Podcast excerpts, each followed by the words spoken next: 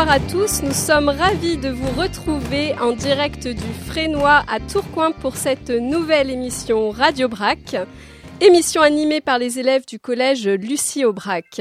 Cette fois-ci, ce sont les élèves de la quatrième média qui ont préparé l'émission, avec beaucoup d'énergie, beaucoup de travail et beaucoup d'entrain. Ils ont choisi de vous parler de la culture des jeunes, un thème qui leur tient particulièrement à cœur. Je vous laisse découvrir ce qu'ils vous ont préparé et je laisse immédiatement la parole à nos deux rédacteurs en chef, Laurine et Logan. Bonjour chers auditeurs de Radio Brac. Yo bien. Euh, Logan, on est en direct. Bienvenue au studio d'art contemporain pour notre première émission de radio. On est posé au noir frais dans le game en claquette de chaussettes. Bon, Logan, on va arrêter ça tout de suite. On est censé faire une émission pour casser les stéréotypes sur la culture des jeunes et toi, tu es en train de nous faire une caricature. Je vous prie d'accepter mes excuses, mademoiselle Cohen.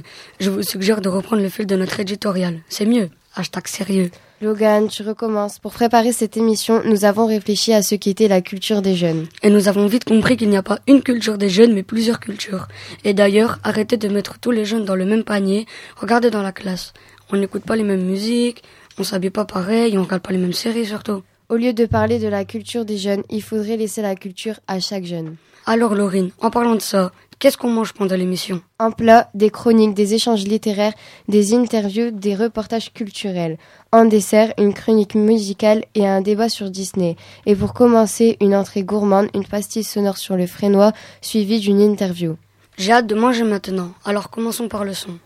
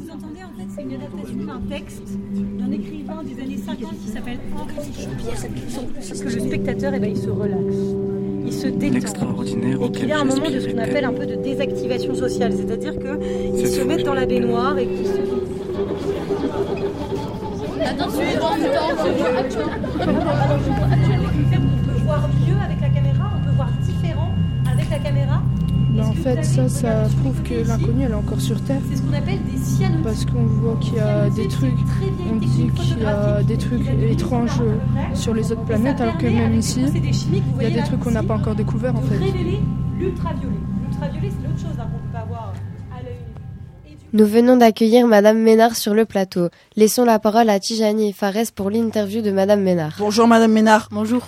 Bonjour. Merci d'avoir accepté notre invitation et de nous accueillir au Frénois. Vous avez entendu notre pastille sonore réalisée le jour de notre visite très instructive au Frénois. Qu'en pensez-vous?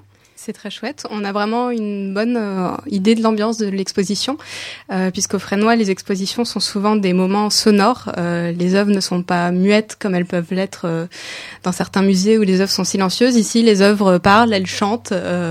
on a des sons, on a de la musique, des bruitages, et donc du coup, on se rend bien compte de ça dans le, la pastille. Donc bravo.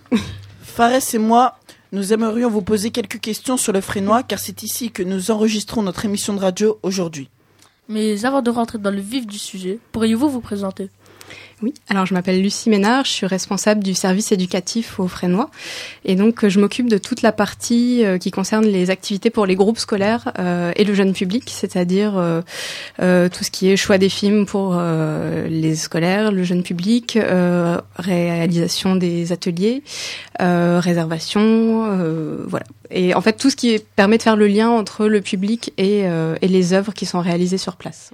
Et qu'est-ce qui vous a poussé à aller travailler au Frénois Euh, J'avais fait mon stage ici à la fin de mes études et j'avais énormément aimé ce lieu, le fait de pouvoir euh, croiser au quotidien des artistes qui sont en train de réaliser des œuvres tout au long de l'année. Et euh, du coup, quand j'ai eu cette opportunité-là, j'étais ravie de pouvoir continuer à, à travailler dans ce lieu. Et alors, Madame Ménard, je vais vous poser une question très simple. Supposons que nous cherchions toujours un endroit où enregistrer notre émission de radio. comment pourriez-vous nous convaincre sur le Frénois Qu'est-ce qu'il a de particulier? Alors, euh, du coup, c'est un endroit qui est très spécial puisqu'il regroupe plusieurs fonctions. En fait, c'est avant tout une école d'art pour euh, jeunes artistes, euh, mais c'est une formation qui se fait après bac plus 5. Euh, donc, les artistes sont déjà vraiment des, artistes confirmés. C'est pas des étudiants qui sortent du bac, même si c'est déjà très bien de, commencer par là. Et donc, on leur met à disposition toute une série d'équipements professionnels. Aujourd'hui, on est dans l'auditorium de mixage. C'est le lieu où on fait toute la post-production des films euh, toute la partie de travail sur le son. Et euh, je vous invite à revenir puisque vous n'avez pas encore tout vu. Il y a aussi le plateau de tournage, on a aussi euh, un labo photo, on a aussi la possibilité peut-être de faire une émission dans l'exposition. Donc vous êtes les bienvenus. D'accord. Et comme vous venez de le dire, vous avez des étudiants qui viennent euh, du monde entier. Mm -hmm. Et donc, euh, est-ce qu'on peut dire que le Frénois est un lieu international? Oui, tout à fait. Euh, cette année, par exemple, dans la promotion, on avait des artistes japonais, une artiste ouzbek, un américain. Enfin voilà, il y a vraiment des artistes qui viennent de partout, mais aussi, pour le coup, vraiment de France et même de la région, puisqu'on a eu des artistes qui venaient de Dunkerque, de Roubaix. Donc, on n'accueille pas non plus que les artistes étrangers. Et j'ai une petite question. Est-ce que c'est dur de rentrer dans le Frénois? Dans l'école, oui, c'est très difficile puisqu'il y a euh, une sélection très rude. Au départ, on a à peu près 200 candidatures. Euh, ils en choisissent une soixantaine qui passent un entretien avec un jury et ils en retiennent 24 tous les ans. Euh, donc les places sont effectivement très, très limitées. Est-ce que ces jeunes qui travaillent dans le cinéma, les arts plastiques, la photographie, l'architecture, musique sont talentueux? Êtes-vous fier de cette école? Et de ce que les étudiants réalisent. Oui, euh, alors du coup, c'est vraiment un travail d'équipe, mais euh, c'est assez extraordinaire de voir à chaque fois l'univers que peut apporter avec lui chaque artiste, euh, d'autant plus qu'ils viennent du monde entier, donc ils, ils ont vraiment aussi euh, chacun leur culture, chacun une technique. Et moi, ce que je trouve fascinant, c'est de voir comment chaque euh, chacun de ces artistes est, fasciné par des choses en fait qu'on retrouve dans leur travail d'une œuvre à l'autre. Par exemple, un qui va travailler euh, spécifiquement sur la lumière, mais toujours de façon différente. Un autre vraiment sur la question de la couleur ou des formes. Euh, d'autres qui sont vraiment toujours sur le thème de la ville, ou alors d'autres qui veulent vraiment toujours travailler avec des gens et les impliquer dans leur projet. Euh, donc du coup, c'est toujours à chaque fois, oui, des personnalités euh, fascinantes et les œuvres. Bah, du coup, vous avez dû le voir dans Panorama sont sont vraiment des choses qu'on ne voit pas ailleurs. Et ce que je trouve fascinant aussi, c'est que c'est vraiment la, la création d'aujourd'hui, puisque ce sont des artistes qui sont assez jeunes, ils ont tous moins de 35 ans, et euh, ils travaillent aussi avec les, les moyens d'aujourd'hui, les nouvelles technologies, donc ils essaient aussi de renouveler un petit peu la notion de ce que peut être une œuvre d'art. Et donc euh, voilà, j'espère que ça vous a plu d'ailleurs. Oui, oui, elle nous a plu. On a adoré. Et vous avez récemment fêté les 20 ans de l'ouverture du Frénois en octobre dernier. C'est une grande joie pour vous, j'imagine. Oui, alors du coup pour toute l'équipe du Frénois, mais surtout pour euh, Alain Fleischer, qui est notre directeur, qui est vraiment la, la personne qui a fondé l'école. Et c'est l'occasion aussi de, de, faire un peu un, un, bilan, de se rendre compte du nombre d'œuvres qui ont été produites, puisque euh, donc on a 24 étudiants par an. Comme il y a deux promotions, ça se fait en deux ans, euh, il y en a 48. Donc ça fait que tous les ans, on a presque une cinquantaine d'œuvres qui sont produites ici. donc en 20 ans, ça commence à faire énormément de choses. Et donc c'était l'occasion de, de plusieurs célébrations et expositions à travers le monde pour faire découvrir euh, toutes les œuvres qui ont été produites ici. Et comme vous l'avez dit tout à l'heure, euh, chaque année vous présentez les œuvres de jeunes étudiants de toutes catégories confondues, le panorama.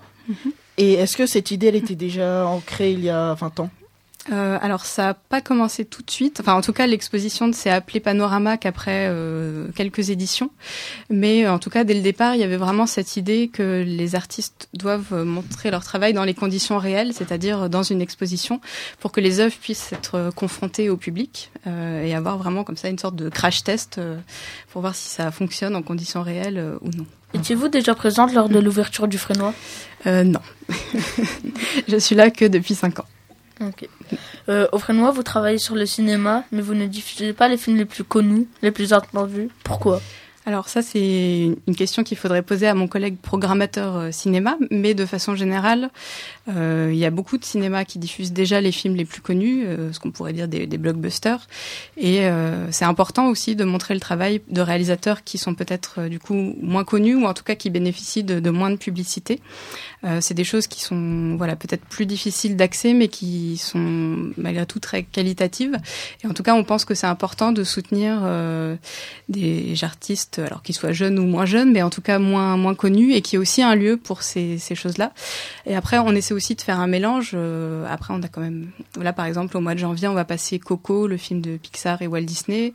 Euh, on a passé Blade Runner, Dunkerque. Donc après, euh, voilà, on essaie aussi de malgré tout proposer des choses très différentes. Et après, cette volonté aussi d'ouvrir et de proposer des choses différentes, ça se retrouve dans le le prix, puisqu'on arrive plein qui est assez accessible à 5,50 euros avec un tarif réduit à 4 euros justement pour les, les collégiens et étudiants. Et donc l'idée c'est vraiment que, que, chacun puisse vraiment euh, visionner des films qui sont peut-être plus difficiles d'accès, mais en tout cas que l'aspect financier ne soit pas un frein. De toute façon, on sait que le Frénois c'est le, le, meilleur cinéma du monde, donc euh, ça reste entre nous. merci. Et donc euh, merci Madame Ménard d'avoir répondu à nos questions et voilà. Bah, je vous en prie. Merci. Merci Madame Ménard d'avoir répondu aux questions intelligentes de nos camarades et maintenant je vous propose d'écouter un micro-trottoir sur ce qu'est la culture des jeunes. Alors écoutez ce que les gens pensent de nous, wesh La culture des jeunes mmh. La culture des jeunes, il y a beaucoup à dire. Pour moi la culture des jeunes aujourd'hui... Euh... la culture aujourd'hui, euh, c'est un petit peu compliqué. Comme ça, euh, la culture des jeunes... On reste sur les écrans la plupart du temps, sur nos téléphones, euh, télé console. Et on sort très peu. En tout cas, c'est ce que je pense. Sur les écrans, hein. c'est leur culture, hein. ils lisent pas trop. Culture des jeunes, de la nouvelle génération, il n'y a pas grand-chose. Hein. Ce serait temps, vraiment temps que vous vous y mettiez là, à fond dedans dans la culture. Tout ce qui est high-tech et tout ça, euh, les jeux vidéo. c'est de la musique, c'est des arts, euh, du, des arts de rue, du grave, du hip-hop. Voilà beaucoup de choses Moi, la différentes. culture, ça me vient tout de suite l'idée de d'aller dans les musées, d'aller dans les voilà. Et aujourd'hui, je pense que vous avez beaucoup plus accès à Internet. Donc c'est par Internet, selon moi, que vous euh, vous avez accès aujourd'hui à la culture. Alors après, le problème d'Internet, c'est qu'on y trouve tout et n'importe quoi. Donc il va falloir faut, faut savoir faire le, le tri. Euh, mais aujourd'hui, c'est par ça pour moi. Pour moi, la culture, c'est ça. Je pense qu'il y a beaucoup aussi de jeunes qui, qui s'amusent bien et puis qui, qui vont sur Internet. Euh, il y a toujours des jeunes qui sont euh, euh férus de, de, de, vouloir apprendre. Hein. Euh, c'est pas la majorité non plus, mais euh, je pense qu'il y a beaucoup de temps de passer sur Internet. Mais bon, en même temps, Internet, si on l'utilise bien, c'est une richesse. Vous êtes aussi. censé aller à l'école et préparer votre avenir. C'est-à-dire ben, C'est-à-dire étudier pour préparer pour avoir des diplômes pour pouvoir travailler bah, La culture des jeunes, c'est quand vous êtes entre vous, je sais pas, quand vous écoutez de la musique, euh, vos mots à vous, qui sont pas forcément les mots que nous on comprend. Des fois, vous même vous riez quand on essaie d'employer vos mots parce qu'on est déjà plus à la page euh, deux ans après ou trois ans après.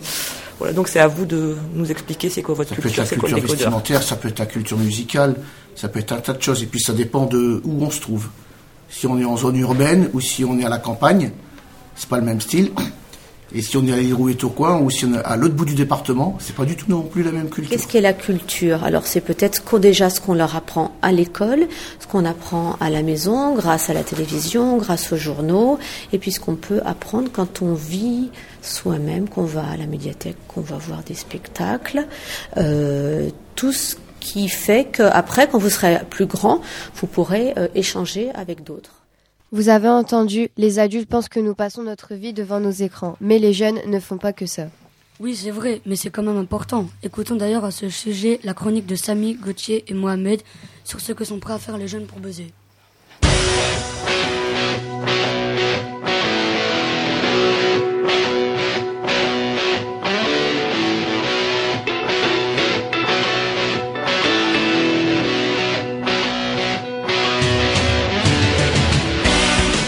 À toutes et à tous, c'est Samy. Aujourd'hui, on se retrouve pour parler de la plateforme YouTube en compagnie de Mohamed et Gauthier. Coucou, en 2012, il est apparu le phénomène de la monétisation. C'est devenu une énorme source d'argent. Mais en avril 2017, YouTube a limité les rémunérations à partir de 10 000 vues. Mais Samy, peux-tu expliquer c'est quoi la monétisation, s'il te plaît? Très bonne question, Sabine. Euh, Mohamed. La monétisation est une rémunération qui se fait selon les vues et les pubs qu'a une vidéo.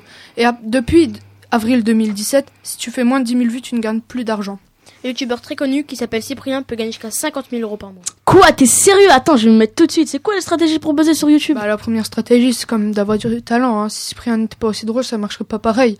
Pareil pour les youtubeurs beauté, cuisine et jeux vidéo. S'ils étaient pas aussi talentueux, ça marcherait pas pareil. Ok, mais si je suis pas super bon, je peux quand même gagner de l'argent sur YouTube. Oui, en utilisant le côté sombre de YouTube, le putaclic. Ok les gars, vous avez l'air d'être calés. Est-ce que je pourrais faire des vidéos, euh, je sais pas moi, sur, une grammaire, sur la grammaire? Oui, moi en titre, je mettrais Cette leçon de grammaire m'a sauvé la vie. Je rajouterais no fake. En photo de miniature, on pourrait mettre une explosion avec un cahier qui ressort intact, tel un ange. Je mettrais des flèches rouges dans sa direction, des smileys choqués partout et un moins de 18 ans. Obligé. Et dans la description, je mettrai cette leçon va changer votre vie à tout jamais. Ok, Madame Bloch, vous avez compris maintenant comment intéresser vos élèves en classe. Oui, alors je vais essayer de suivre vos conseils, mais j'imagine quand même que je n'ai pas besoin de tout ça pour vous intéresser à la grammaire, n'est-ce pas, Mohamed? Oui, Madame, je sais très bien.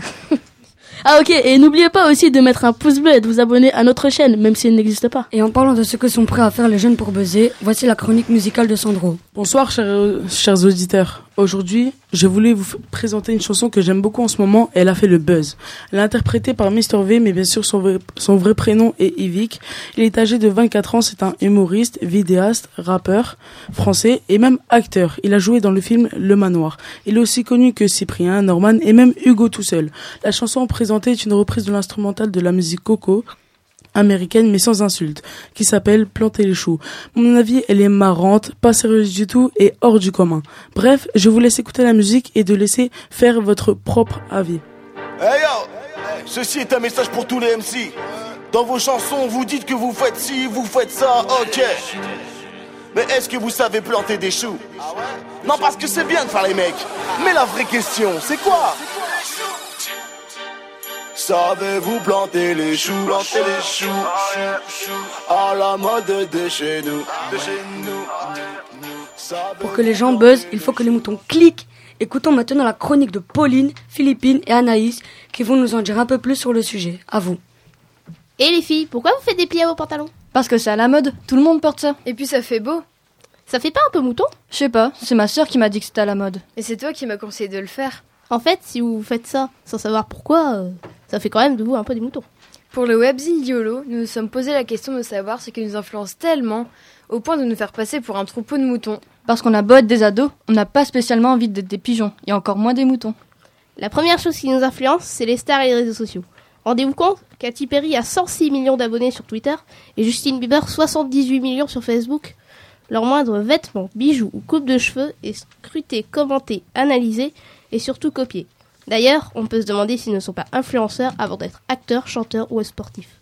N'oublions pas le matraquage publicitaire. De la pub, il y en a partout. À la télé, la radio, sur Internet, les réseaux sociaux, dans la rue et même sur nos téléphones. On ne peut pas y échapper. Les slogans publicitaires nous polluent l'esprit et nous enferment dans un brouillard commercial permanent. Vous n'avez pas pu échapper à la nouvelle invention à la mode pour nous faire dépenser de l'argent entre Halloween et Noël, le Black Friday. Ne tournez pas la tête, chers auditeurs. On sait que vous avez acheté des choses inutiles juste parce que c'était moins cher. Quand on est jeune, on ne sait pas toujours quel style adopter. C'est plus facile de ressembler à quelqu'un que d'inventer son propre style. Ça, ça viendra peut-être plus tard. Mais si nous nous ressemblons tous, c'est aussi simplement parce que nous avons besoin d'être acceptés dans le groupe. On le voit bien, les jeunes qui ont des personnalités marquées ont souvent du mal à s'intégrer. On les regarde de travers, on les juge et on se demande ce que cachent ces cheveux verts à ces tatouages. Ce qui nous choque, c'est aussi que ce qui est considéré comme stylé est souvent très cher. Cela crée un phénomène d'exclusion, avec d'un côté ceux qui peuvent se payer les fringues à la mode, et d'un autre ceux qui ne peuvent pas. C'est une forme d'injustice qui ne devrait pas exister. En conclusion, nous, on préférait que chacun puisse s'habiller comme il l'entend, en assumant sa personnalité et son originalité. Mais on peut aussi comprendre qu'à notre âge, ce n'est pas la chose la plus facile à faire. Merci les filles pour votre chronique. Heureusement, il n'y a pas que les fringues à la mode qui comptent pour les jeunes. Certains lisent encore. Si, si, la preuve dans ce reportage d'échange littéraire en classe de français.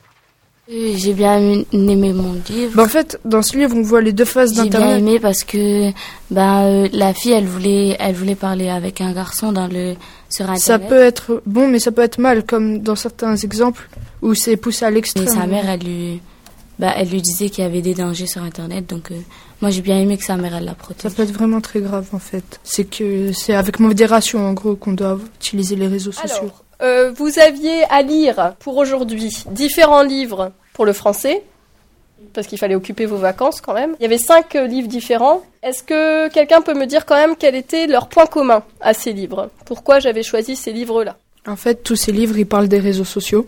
Euh, ça parle des dangers d'Internet. Sur euh, la réputation des personnes, du coup, avec Internet?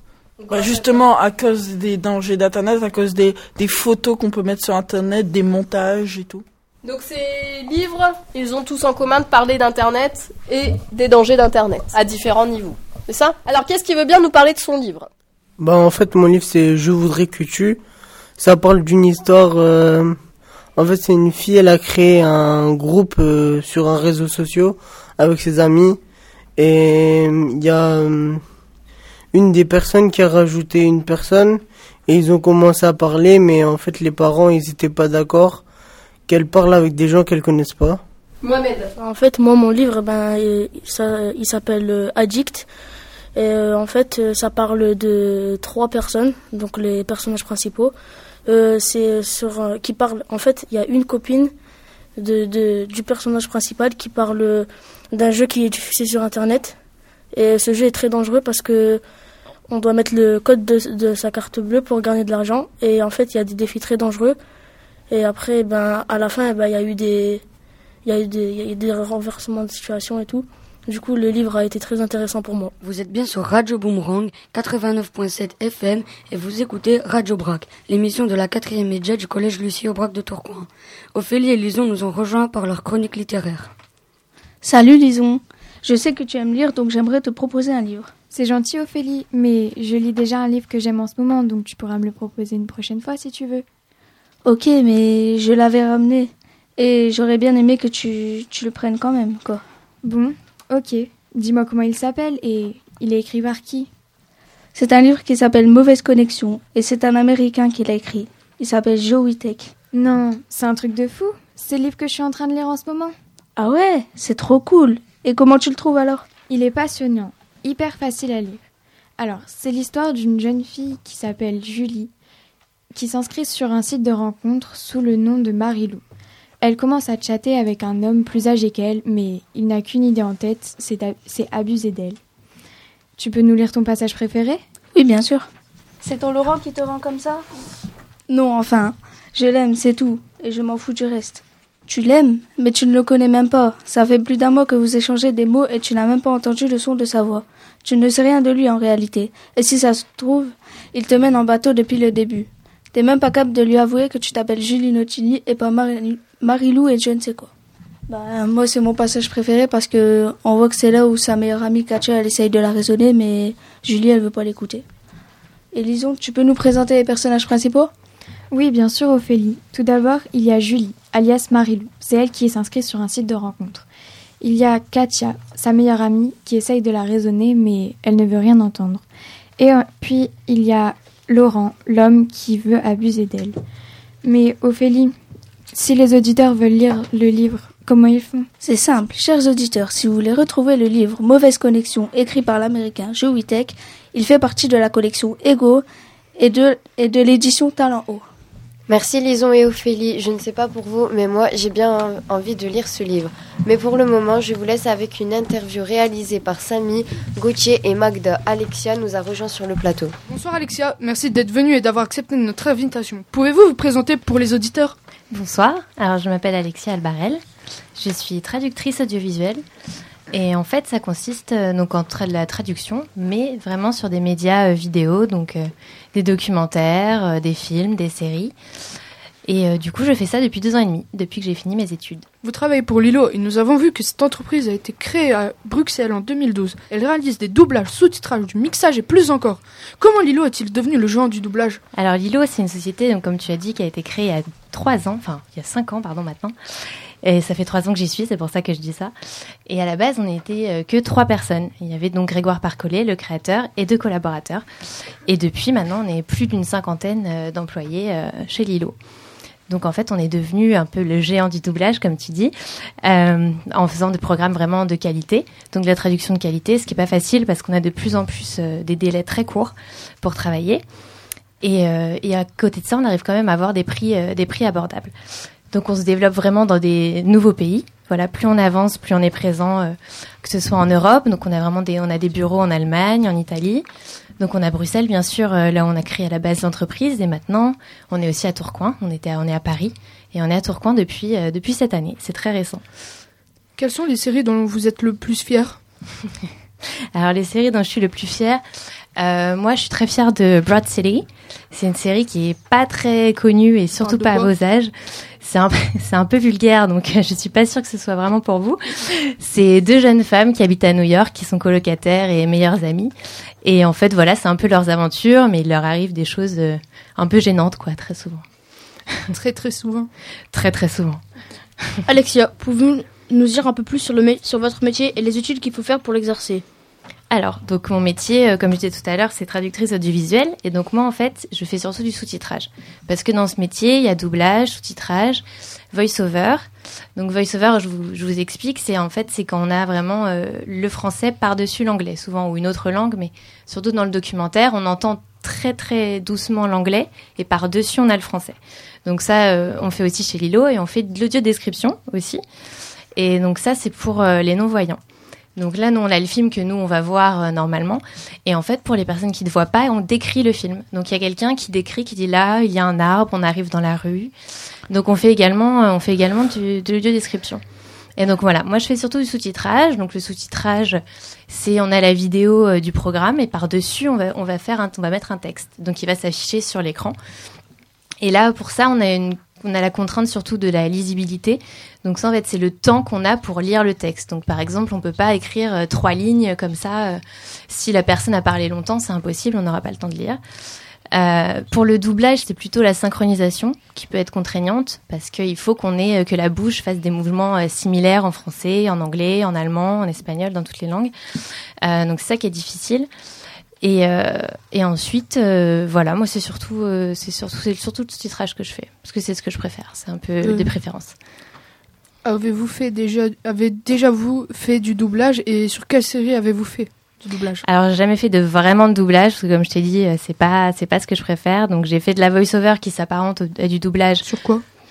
Bah, c'est- ça c'était de la télé-réalité. La voice-over c'est pas des programmes euh, très très intéressants en général. Il y a du documentaire. Donc j'ai fait des documentaires euh, sur des voitures notamment. animaux M- non, pas sur les animaux. J'aurais pu, j'aimerais bien, mais j'en ai pas fait. le sauvage. Donc voilà. Qu'est-ce qui vous plaît dans votre métier et que pourriez-vous dire aux jeunes auditeurs pour les convaincre de l'exercer? Euh, ce qui me plaît surtout, bah, c'est que j'ai pu associer mes, passions. Donc c'est vraiment les langues que j'ai toujours aimées. C'est ce que j'ai fait dans mes études justement. J'ai fait euh, une licence euh, d'anglais, donc LLCE, donc c'est langue, le- lettres et civilisations étrangères. Donc j'ai fait ma licence, ensuite j'ai fait un premier master, première année de master, donc toujours LLCE, et je me suis spécialisée dans la traduction audiovisuelle en, en master 2. Et donc ce master, euh, si jamais ça vous intéresse, il est donc à Lille, donc euh, juste à côté, et c'est le meilleur en plus de France. Ensuite, il y a Nanterre, il y a Nice et à Strasbourg. Et donc euh, c'est ce que j'ai fait, et vraiment je, je l'ai fait parce que j'ai pu combiner donc l'anglais, l'allemand et surtout voilà les films, la- le- les séries, ce que j'aime, et c'est tous les jours c'est ce que je vois. Je vois des, je regarde des programmes et en même temps je travaille l'anglais, donc euh, c'est un plaisir. Est-ce que je peux vous poser une question? Bien sûr, vas-y. Euh, À quoi sert de mettre euh, une langue française au-dessus d'une langue anglaise Alors ça, en fait, souvent, comme je disais tout à l'heure, c'est des programmes surtout des documentaires ou de la télé-réalité. Donc c'est des programmes où en fait souvent les chaînes n'ont pas envie de mettre beaucoup d'argent parce que le doublage, le vrai doublage où on remplace vraiment euh, la langue anglaise ou la langue euh, espagnole, peu importe, c'est plus cher parce qu'il faut payer, euh, faut payer les comédiens qu'on paye aussi en voice-over, mais il faut aussi des ingénieurs son qui vont faire plus de travail parce qu'il faut caler vraiment la voix absolument au même endroit que le texte. Donc c'est plus contraignant que de la voice-over, comme tu dis, où là c'est moins cher. Donc les chaînes parfois préfèrent euh, utiliser ce procédé. Je vois, merci. Je t'en prie. Que pensez-vous du fait que en fait c'est un peu un métier de l'ombre? Euh, Ça, il n'y a pas beaucoup de gens qui en parlent. Est-ce que vous êtes un peu déçu par ça ou pas? Alors je suis pas déçue parce que ça on l'a on, on l'a toujours su. Enfin quand on choisit ce métier, on sait que que c'est un métier de l'ombre et Pour c'est sur- plaisir. C'est voilà, mais c'est un plaisir et on n'a pas on n'a pas besoin. Moi j'aime pas forcément euh, besoin de reconnaissance. Après c'est vrai que c'est un métier difficile parce que souvent euh, on remarque plutôt quand une traduction est ratée que quand elle est réussie. Donc euh, c'est pas c'est pas facile, mais euh, mais c'est vrai que c'est c'est un bonheur de faire un métier qu'on aime tous les jours. C'est pas donné à tout le monde. C'est vrai que c'est cool quand même. Merci pour votre réponse. Je songerai peut-être à faire ce métier plus tard. Par curiosité, je me demandais combien de temps faut-il pour réaliser une série de 20 minutes? Le doublage d'une série de 20. Oui, t'as raison de préciser parce que le doublage et le sous-titrage c'est pas pareil, ça prend pas le même temps. Bah d'ailleurs, est-ce que vous pourrez nous dire aussi pour le sous-titrage? Bien sûr. Alors le sous-titrage pour une série de 20 minutes, ça peut être fait en une journée. Si, si on est très rapide et voilà, ça peut être fait en une journée. Bon, après, on prend un peu de temps pour se relire et vérifier et tout ça. Et la plupart du temps? Mais c'est une journée, ça suffit. Et ça pour peut suffire. le doublage? Et pour le doublage, par contre, alors là, c'est plutôt entre 2 et 5 jours. Donc c'est beaucoup plus long parce que bien sûr, il y a d'autres, comme je disais tout à l'heure, il y a d'autres contraintes. Il faut, euh, il faut faire attention euh, au texte, que le texte colle bien à la bouche. Et ça, donc ça prend plus de temps parce qu'on a, euh, il faut qu'on cale le texte absolument euh, parfaitement. Donc c'est un travail euh, qui est plus long d'haleine. Pensez-vous à un projet commun en partenariat avec le Frénois? Ou avec euh, une autre entreprise, hein, on ne sait pas. On a beaucoup de partenaires, mais le Frénois, euh, pour l'instant, c'est pas encore prévu. On vient vraiment de s'installer à Tourcoing euh, cette année, donc euh, dans les mois à venir, c'est fort probable que que ça arrive. Ce sera en tout cas, si ça peut aider le Frénois comme nous, ce sera avec plaisir. Pour l'instant, euh, c'est pas encore prévu. Et avec qui avez-vous signé un partenariat? Ça nous intéresse. On a, nous, c'est surtout partenariat, ce que je veux dire, c'est nos clients. Nos Bah, clients, euh, les client chaînes. On a euh, Viacom, par exemple, qui est un très grand groupe euh, avec qui on travaille beaucoup, qui a donc les chaînes MTV, euh, Paramount Channel, qui a tout ça. On a signé avec Netflix récemment. Depuis quand? Depuis ce mois-ci. C'est trop bien. Et pour terminer, pourquoi avez-vous choisi la ville de Tourcoing pour votre nouveau site de Lilo? Alors, on a choisi Tourcoing parce que euh, Paris, c'est vrai que c'est une ville très chère. Donc, pour, pour euh, faire une expansion, pour grandir, quand on est une entreprise, ça peut être intéressant d'aller en province.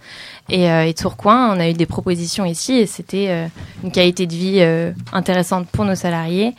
Et, et en plus, dans les locaux à côté du Frénois et de la pleine image, pour l'audiovisuel, c'est quand même un lieu vraiment intéressant. Merci beaucoup d'avoir répondu aux questions de, de nos élèves. Merci d'être venu et merci de nous avoir accueillis chaleureusement juste avant, euh, juste avant ce passage. Et merci pour toutes ces informations euh, très riches. Et elles ont peut-être suscité des vocations chez nos élèves, donc euh, peut-être qu'ils postuleront chez vous d'ici quelques années, on ne sait jamais. Merci beaucoup en tout cas. Il est temps maintenant de passer à l'écoute de notre reportage sur notre sortie au tripostal. Magda et Vanessa nous en disent un peu plus.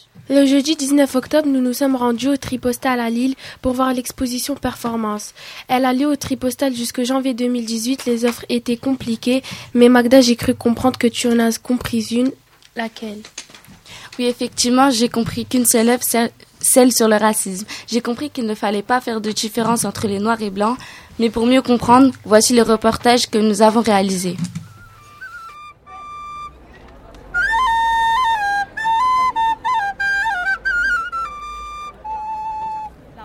Qu'est-ce que tu es venu faire ici On est venu visiter le tripostal et en même temps on doit poser des questions aux gens de la ville. Qu'est-ce que c'est le tripostal Je crois que c'est un musée, je suis pas sûre. Alors, le tripostal, c'est un ancien euh, bâtiment de la Poste, un centre de tri anciennement, réhabilité il y a une dizaine d'années euh, dans le cadre de l'élection de la ville comme capitale européenne de la culture et qui désormais est devenu depuis un lieu euh, culturel incontournable de la ville de Lille, dans lequel il est proposé euh, ponctuellement, chaque année, sur une période d'environ trois mois, des expositions d'art contemporain. un décor qui, et ça, ce décor reprend une peinture du 19e siècle qui s'appelle Isola Bella. Elle a repris euh, le même titre pour parler de cette œuvre. Donc cette œuvre-là que vous regardez s'appelle aussi Isola Bella. Parce que euh, la maison où euh, vivent ces personnes, pour elle, euh, est comme une île qui a été préservée. Une île isolée finalement, qui a été préservée de la guerre. Et puis, euh, les personnes en en situation de handicap peuvent aussi se retrouver. Nous venons de sortir d'une œuvre très bizarre avec euh, des, des, des- une femme qui a filmé des handicapés, euh, qui a fait une scène de théâtre avec eux. Et là, nous sommes dans un couloir avec des cadres et des hommes bizarres dessus, avec des costumes arrachés, qu'on dirait du papier. euh, une table avec des tréteaux et des objets qui tournent avec des spots qui les éclairent qui permet de donner nom. Tout à l'heure, il y a quelqu'un qui a dit mais pourquoi il y a des bouts d'alu la table Il n'y a pas que des bouts d'alu sur la table, il y a aussi euh, une bouteille vide, euh, un verre de bière, euh, comme si l'artiste en fait était encore en train d'installer l'œuvre et qu'on était dans son atelier. Les œuvres d'art sont très très très bizarres. Et Monsieur Volman nous a dit que les fauteuils c'était des œuvres d'art aussi, mais hum, c'est des tapis les fauteuils et ma mamie elle les fait.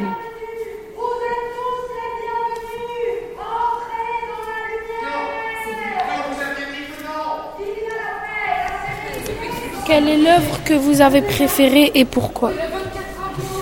Euh, euh, là où les, les gens ils se peignaient le visage parce que c'était bizarre et drôle. Nous sommes au Tripostal. On vient de sortir d'une expo. Elle est vraiment chelou avec des masques bizarres, avec une meuf avec des bananes sur la tête.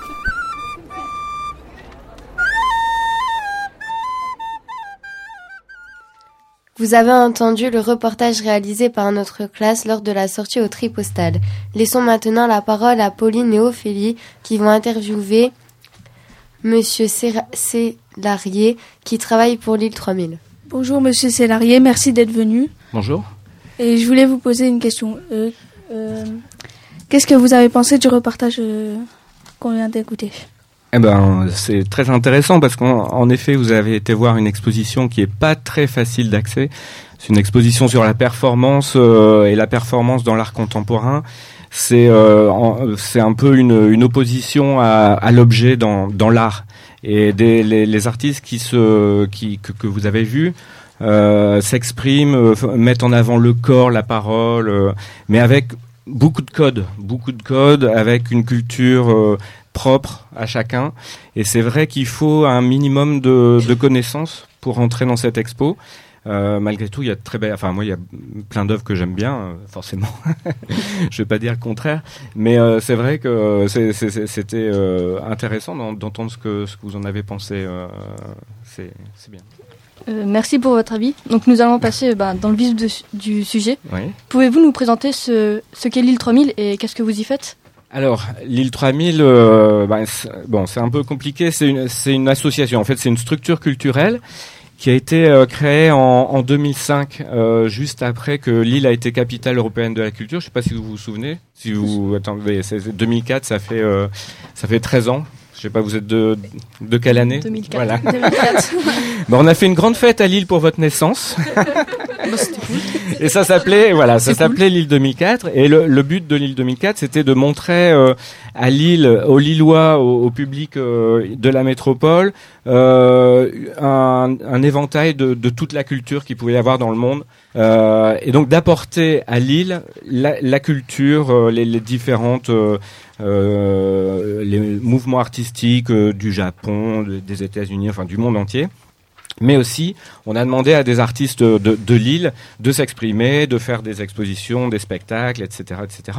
Et puis, on a fait participer le, le public euh, aux euh, grands, grands événements, à la parade, à la fête d'ouverture. Il y avait 800 000 personnes dans, dans la rue. Il y avait euh, deux ou trois mille volontaires. Enfin, bon, c'était vraiment euh, euh, génial. On a, on a adoré. Tout le monde a adoré. On a tellement adoré qu'on a créé donc cette association Lille 3000 euh, qui a pour but de recommencer des mini Lille 2004 tous les deux ou trois ans. Donc euh, il y en a eu plusieurs depuis. euh, euh, il y a eu plusieurs éditions de l'île 3000 en fait. Donc il faut comprendre que le nom de l'association c'est l'île 3000 qui produit des événements qui ont une thématique euh, à chaque fois différente. Donc en 2006 c'était sur l'Inde. Donc vous avez pu voir des éléphants euh, dans la ce qu'on appelle nous la Rambla. Euh, et puis il y avait des danses indiennes, bollywoodiennes, etc. C'était des écoles de danse euh, qui, qui participaient. Euh, il y a eu plein d'expositions d'art. Alors on fait surtout de l'art contemporain, mais on, on travaille aussi la particularité de, de ces grandes manifestations, c'est de faire en sorte de réunir l'ensemble des structures culturelles de la métropole pour participer à, à, la manifestation. Donc bon baiser, il y avait euh, il y avait une dizaine de, de, structures qui étaient euh, avec euh, qui, qui, se produisaient. Puis en 2009, il y a eu Europe, pardon. Europe XXL. En 2012, il y a eu Fantastique. Et en 2015, Renaissance. Et donc il y a deux ans, alors peut-être que ça vous dit plus quelque quelque chose. Il y avait euh, sur, euh, il y avait des expositions en tripostage justement sur Séoul. Il y avait des des expositions au Palais des Beaux Arts. Enfin, il y en avait un petit peu partout. Il y avait eu aussi une grande fête d'ouverture. euh, C'était au mois de septembre 2015. Et là, il y avait euh, 50 expositions, 800 événements dans toute la métropole. Et il y a eu 1 600 000 visiteurs sur les trois mois et demi de, de la manifestation. Donc ça, c'est le, la première, euh, première activité, on va dire, normalement, de, l'île 3000. Et puis la deuxième, on s'est rendu compte que le Tribostal était un lieu absolument euh, magnifique euh, et, reconnu dans le monde entier. Et du coup, l'île 3000 in- invite chaque chaque année des grandes collections à venir se présenter au Tripostal. Donc on, produit des expositions toujours d'art contemporain, des collections privées ou publiques. Cette année, c'est Performance avec le, le centre Pompidou dans le cadre des 40 ans du centre Pompidou. Donc sur euh, ce que l'exposition que vous avez vue. Et puis on a encore, euh, on fait encore d'autres choses parce qu'il y a un autre lieu qui s'appelle la gare Saint-Sauveur qui a été réhabilité en 2009 et, l'île 3000 est chargée de la programmation et de l'animation de la gare Saint-Sauveur du mois d'avril au mois de novembre. Et la dernière, euh, enfin dernière, parce qu'on a encore beaucoup de choses, mais la, quatrième principale activité de l'île 3000, c'est aussi de produire des expositions qui sont euh, diffusées dans le monde entier, dont le, thème est le textile, le textile du futur. Donc le textile que vous portez euh, sur vous, on le présente euh, parce qu'il a des caractéristiques spécifiques, soit il y a, je sais pas, de la musique dedans, soit ça peut être un textile médical, etc. Et donc il y a une exposition qui s'appelle Futuro Textile et qui a fait le tour du monde, et c'est l'île 3000 qui l'a produit. Euh, J'ai entendu ce que vous avez dit et vous avez dit que vous avez aimé plusieurs œuvres. Pouvez-vous nous dire lesquelles et c'est quoi leur sens Et aussi, quelle a été votre exposition préférée parmi toutes celles que vous avez vues à l'île 3000 Alors, euh, c'est un peu c'est difficile à répondre. hein. Alors, dans tu parles de l'exposition du tripostal que vous avez Celle vue. que on- euh, Ouais, voilà. Il y a les 50 camarades- œuvres. hein. Vous avez vu euh, l'exposition, elle est euh, divisée en, en trois niveaux. Il y a, il y a- il y a trois étages, euh, trois thématiques, et il y a une cinquantaine d'œuvres. Hein. Toutes ces œuvres euh, appartiennent au, cen- au, au centre Pompidou euh, à Paris, qui en a 200 000 œuvres. Et donc avec ce qu'on appelle un commissaire, c'est un, une personne qui choisit les œuvres et un scénographe qui est une personne plutôt qui travaille pour euh, l'île 3000. On a décidé de, de choisir donc ces 50 œuvres parce qu'elles rentraient, euh, il y avait une certaine scénographie, elle, rentrait bien dans le, tripostal. Et moi, euh, celle que je préfère, c'est celle de euh, Renaud Lily de Ware. C'est la jeune fille black dans la première salle qui danse nue dans son atelier ou dans des, musées, etc. Donc il y a plusieurs écrans autour de, de, de la pièce. Et qu'est-ce que et c'est quoi le sens selon vous de cette œuvre? Parce que ça peut avoir plusieurs sens pour selon les personnes, mais vous c'est quoi Alors, le- sens? en effet, tu as, raison. En fait, une œuvre d'art, euh, un artiste la crée euh, parce qu'il a envie de dire quelque chose. Mais il la crée, mais il veut pas que forcément que cette œuvre euh, dise la même chose à tout le monde. En fait, à chaque fois que quelqu'un la regarde, tu peux penser à, à quelque chose que toi tu ressens personnellement. Il elle faut pas dire euh, ah euh, ça veut dire quoi cette œuvre d'art. L'art contemporain c'est ça. Donc en effet, l'artiste s'exprime, mais toi, tu, tu ressens ou tu ressens pas quelque chose. Moi, ce que ce qui m'a fait, euh, ce que j'ai, ce que j'adore dans cette œuvre, c'est de, c'est, j'ai l'impression de revoir Joséphine Baker, que tu connais bien, bien sûr.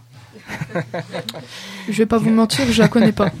C'est une artiste, euh, une, artiste qui, a vécu dans les années euh, 30 euh, et qui était euh, sa particularité, c'est justement, elle se produisait euh, à moitié nue sur les scènes de musical euh, à Paris et ça avait fait un scandale et ça avait mis en avant justement la liberté de la femme, l'égalité aussi de, la femme sur une scène et donc euh, c'était à l'époque ça paraissait parce que en plus elle venait de- des Antilles, elle était black aussi et donc ça paraissait un petit peu euh, une comme euh, on va dire un, un divertissement mais en fait ça ça a vraiment produit un effet très important pour l'avancement de, de la condition de la femme euh, en France. Et depuis non. Vas-y, vas-y. Et depuis le début de l'île 3000, quelle a été votre exposition préférée?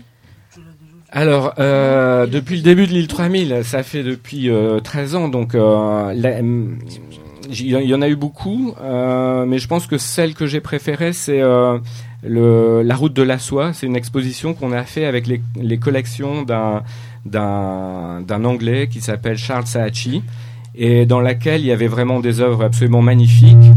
Et la principale, euh, c'était une, une œuvre euh, très euh, surprenante. En fait, tu avais une, vingtaine de, sièges de personnes handicapées euh, dans une salle.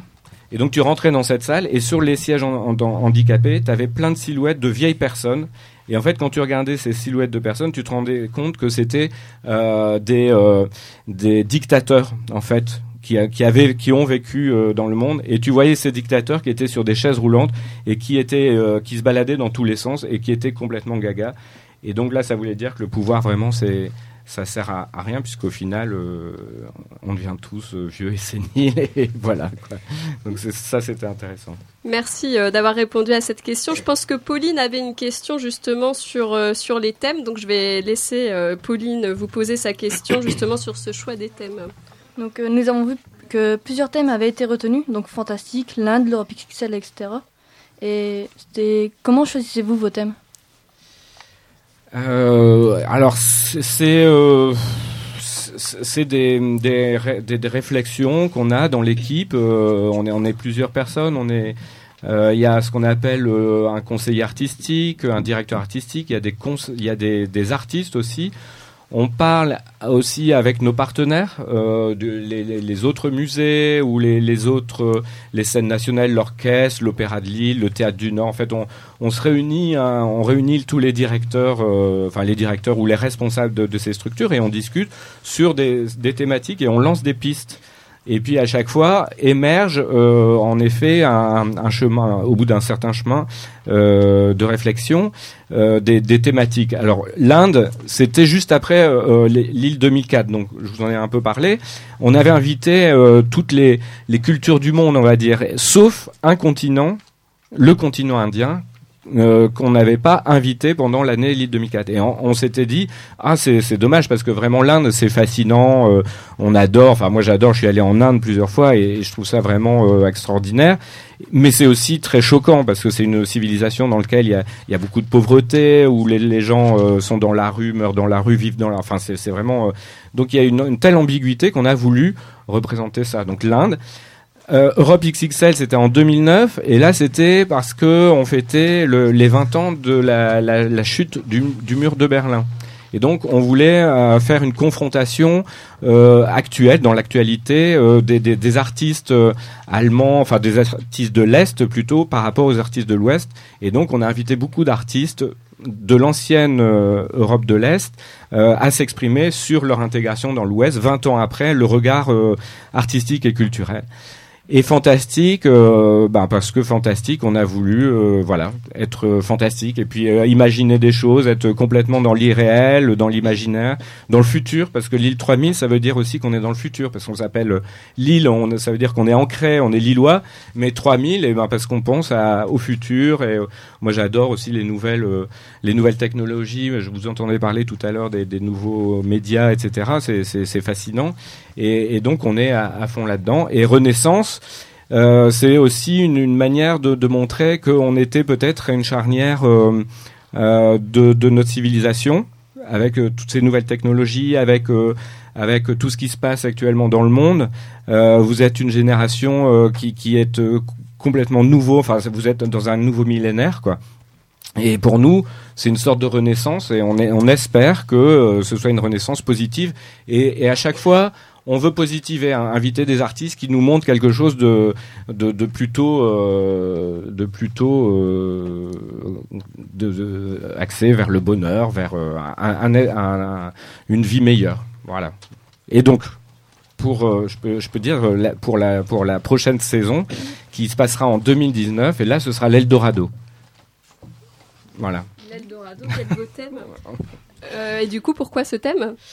Eh ben ce thème parce que justement l'Eldorado, euh, je pense que c'est d'actualité. D'ailleurs on en parle un petit peu parce que l'Eldorado c'est la recherche euh, d'un ailleurs meilleur.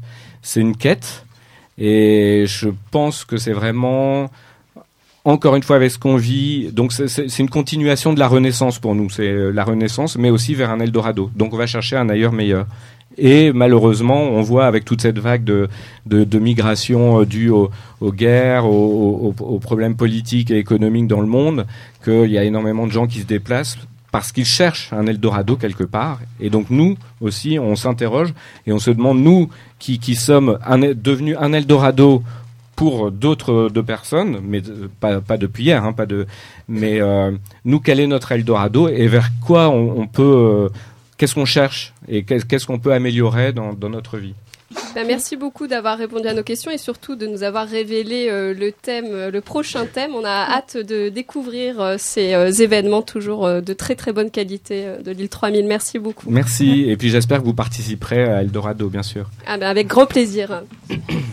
Et après toutes ces informations sur l'île 3000, je vous propose d'écouter notre deuxième chronique musicale présentée par Adrien.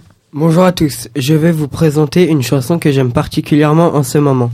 Le chanteur s'appelle Aurélien Contentin, dit Orelsan, né le 1er août 1982 à Alençon. Il débute sa carrière en 2002, mais la débute vraiment en 2008 avec son titre Changement. La chanson que je vais vous présenter est Tout va bien de son album La fête est finie. Dans les paroles, il parle joyeusement de la mort. Dans le premier couplet, il parle d'un d'un SDF qui meurt dehors avec d'autres mots pour préserver l'innocence de l'enfant. Dans le deuxième couplet, il parle d'une femme qui se fait frapper, qui meurt suite aux blessures. Dans le troisième couplet, il parle de pays en guerre, les soldats partent faire une ronde, en fait ils meurent à la guerre. Dans le clip, il rassure un enfant sur les problèmes de la vie. Il trouve une raison à chaque problème. Je vous laisse découvrir la musique et vous en faire un avis.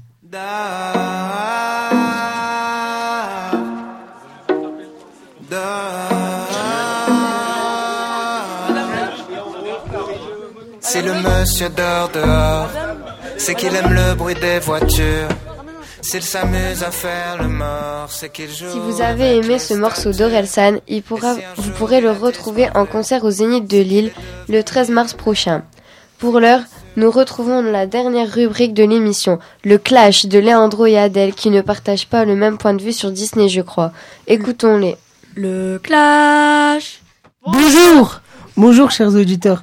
Adèle et moi avons différents points de vue sur le monde de Disney. Pour moi, Disney, c'est un monde d'émerveillement inimaginable et plein de rêves. Par exemple, la petite sirène qui se transforme en humaine, c'est impossible normalement, mais Disney y arrive à le faire. C'est comme si votre chat, ben, il se transforme en chien, c'est impossible, ben, Disney y arrive à le faire. Euh, oui, mais Leandro, euh, euh, ouais, mais ce n'est pas toujours de notre âge, quoi. Moi, je regarde pas ça, je regarde pas des, euh, des euh, films de princesses comme La Reine des Neiges, quoi. C'est une histoire de princesse, c'est bête. Bah, Disney, c'est pas que des histoires de princesses. Regarde, il y a Cars, il y a Toy Story. C'est pas que des histoires de princesses, Adèle. Ouais, mais nous savons à chaque fois que ça finit toujours pareil, comme Nemo, quoi. Il se perd à chaque, il se perd, on sait qu'on va, qu'il va le retrouver, donc c'est bête. Adèle, je crois que t'as pas vu tous les Disney, toi. ça finit pas toujours bien, regarde Toy Story. Est-ce que ça finit bien? Non, il donne ses jouets à la petite. Moi, j'étais triste, j'ai failli pleurer, hein. Oui, mais dans Nemo, il n'y a pas d'action, comme euh, il se perd, et ben. Je crois que t'as vu que Nemo, toi. Nemo, c'est ton film préféré? S'il y a de l'action dans Disney, regarde, il y a Mulan. Il y a une guerre. Est-ce qu'une guerre, c'est de l'action? Bah ouais. Oui, mais, oui, mais bah, euh, bah en fait, dans les films, c'est pas pareil que dans les contes. Nous savons en fait que, en fait, dans les contes, en fait, il y a des censures, je sais pas pourquoi.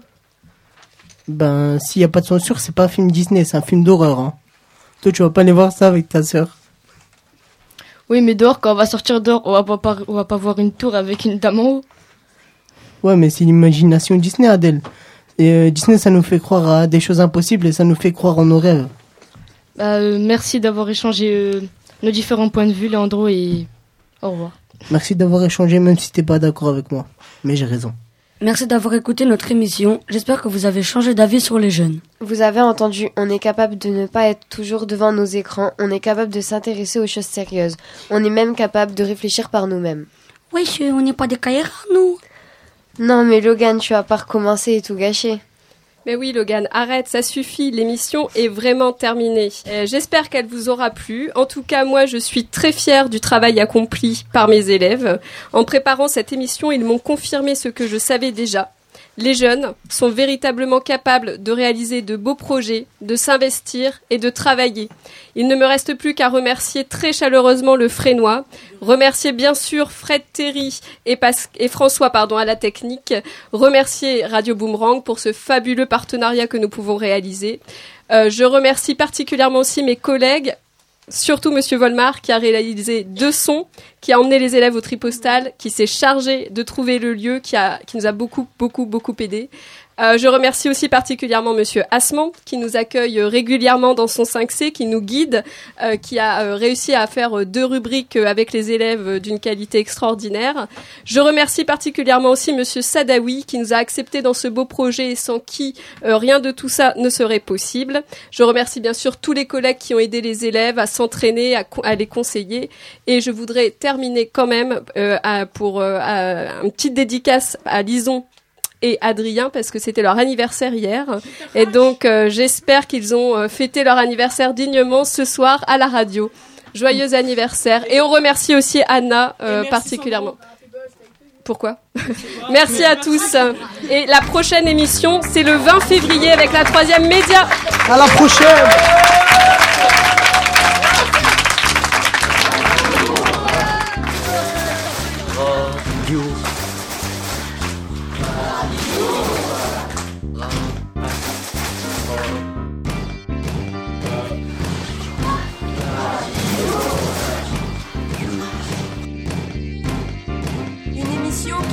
This